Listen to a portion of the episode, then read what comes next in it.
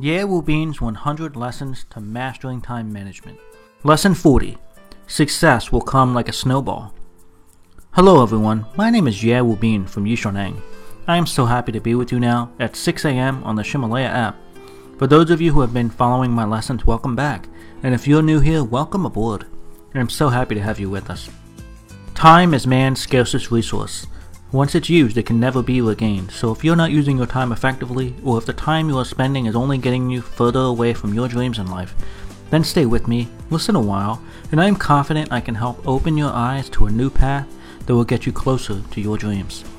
I want to remind you that there are 100 classes in this album, and every class lasts about 6 minutes.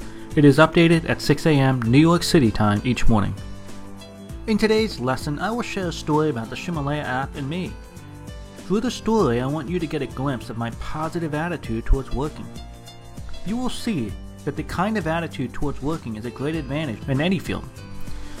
Whether it is teaching in more than 30 cities in China or running a marathon, the goals you set and work towards will help you develop a variety of good habits in your daily life, such as writing in a morning diary and using your phone to track and organize your tasks.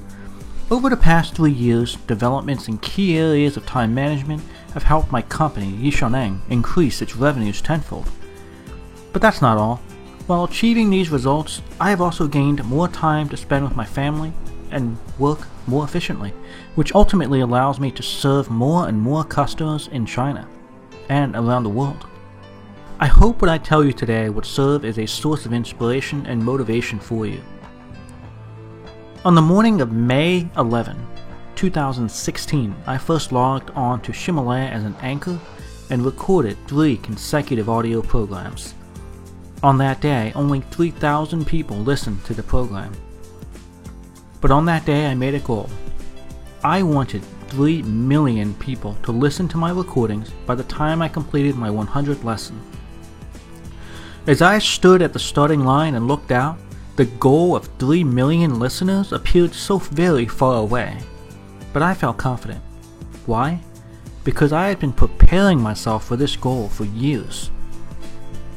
I think we must have dreams and goals, and then we must attach time limits to these goals so that we achieve them. Therefore, I created the 3 million listener goal by my 100th lesson. At the time, this goal seemed impossible.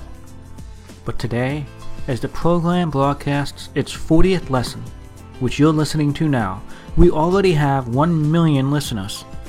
Therefore, it seems very likely that we will reach 3 million listeners by the 100th lesson. And what pleasantly surprises people is that our program is so popular that it is recommended on the main landing page of Ximalaya app during the first 9 days of the launch. But on May 11, when I registered as an anchor, I didn't know any of the Ximalaya staff. Because I was willing to try and start this challenge and have the right attitude, I feel God is helping me. I often share a sentence with students in my classes. The sentence is this As long as you want something, God will open the way for you. As long as you want something, God will open the way for you. I would not have been able to achieve my success with Ximalaya without thanking one of my Yishoneng students in particular. She is a girl from Chongqing and has studied Yishoneng. As a result, she became much more self disciplined.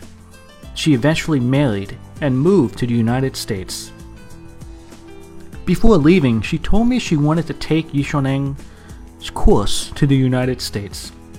I was so very moved and felt fate was intervening. After going to the United States, this student still remembered our agreement. One day, she suddenly contacted me. Teacher Ye, I recommend you listen to a program on Ximalaya called Life in the United States. I then went to meet with the speaker of that Ximalaya series. That person told me that Ximalaya brought him a lot of surprises. His program was also very popular.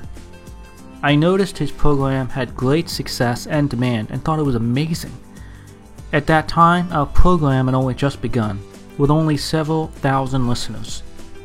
But I still think, as long as we continue to move forward, success will come like a snowball. So I set a goal for myself to broadcast 100 lessons, to listen and respond to your needs, and to reach 3 million listeners. As you know, each lesson airs at 6 a.m. every morning, and we invite you to listen and grow with us. In the past 40 days, have you formed the habit of getting up early, exercising, taking a cold bath, writing in a diary, and other habits? Many of our listen- listeners have left comments explaining their stories of progress and how they have tried to change their lives. The comment that made me happiest was this Because I listened to your recordings, my life has gotten better. A comment like this is why I continue teaching time management. But no matter how hard I try, the classroom Yishoneng courses can serve only a small number of people. And although my Mandarin is not as good as many teachers, I have become one of the top 10 anchors of the 80,000 Ximalaya anchors. Everyone can achieve success if they have enough time. I want to help you achieve this success more quickly and effectively by improving your use of time. So, standing at the starting line and looking out into the distance, you may be daunted by the enormous task in front of you. But if you have the heart to serve others, the confidence to create a long term goal, and the willingness to work hard, success will come like a snowball. These audio lessons are translated by Yishoneng's partner Cici and then recorded by her husband Justin. I wish you great success today. See you tomorrow.